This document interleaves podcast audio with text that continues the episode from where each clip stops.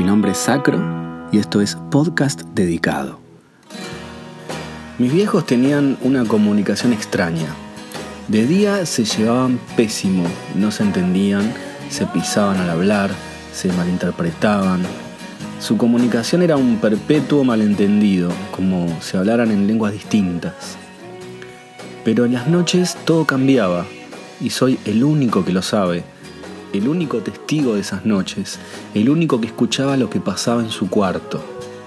No malentiendan, no hablo de nada más que de sus ronquidos.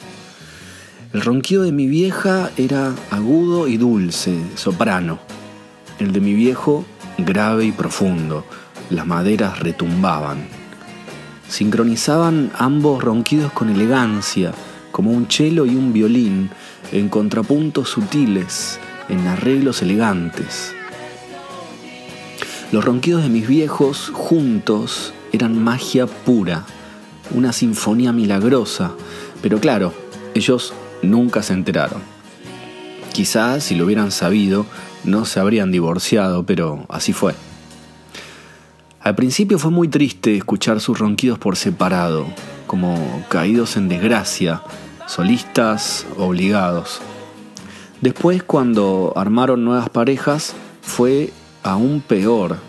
Los nuevos ronquidos, adheridos a los suyos, jamás cuadraron. Pero como siempre, ellos nunca se enteraron de esto. Pasaron décadas y ambos volvieron a estar solos. Y un día tuve el extraño impulso de grabarlos. Grabé en mis notas de voz de mi celular el ronquido de mi viejo en una siesta de domingo y grabé el de mi vieja la madrugada de un sábado.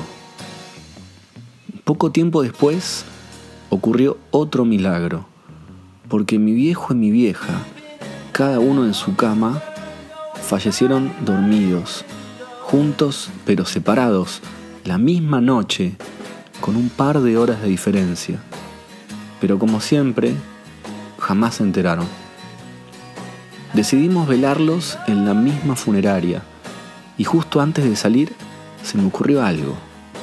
Unir sus ronquidos en un solo audio, editados. Después en la funeraria pedí permiso para que mi audio sonara en los parlantes. Y aunque nadie lo entendió y todos se enojaron, mis viejos volvieron a dormir y a roncar juntos como un violín y un cello, hermosos, milagrosos, perfectamente sincronizados.